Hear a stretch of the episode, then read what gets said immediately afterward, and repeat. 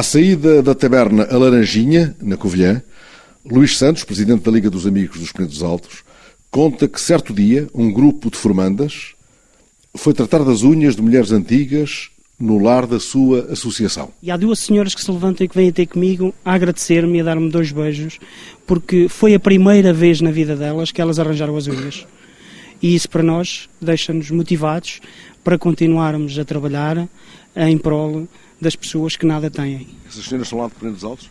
Uh, vive, estão num lar, estão sediadas num, num centro-dia. Mas não são dali? São de, de, de, um, de um lar próximo do centro-dia de Cantargal. São pessoas que viveram toda a vida do trabalho, uh, viveram, trabalharam em fábricas, uh, depois acabaram por se reformar, começaram a trabalhar nas quintas, nos terrenos que eram delas, e depois, por força das situações, os filhos tiveram que, que, que emigrar e que tiveram que sair e acabaram por ficar ali no, no centro-dia de Cantargal, onde são muito bem tratadas, mas estas coisas, estes mimos que se dão a estas pessoas, para nós deixam-nos motivados para continuar a trabalhar uh, em prol das pessoas que precisam.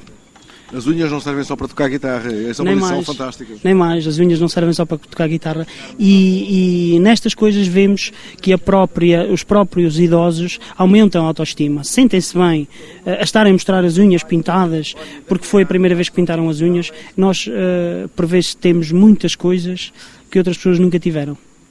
Havia pessoas que não queriam fazer as unhas. Tinham receio que lhe fossem mexer nas unhas, que lhe estragassem as unhas que ela tinha. Pelo facto de nunca terem uh, visto as unhas pintadas durante uma vida inteira.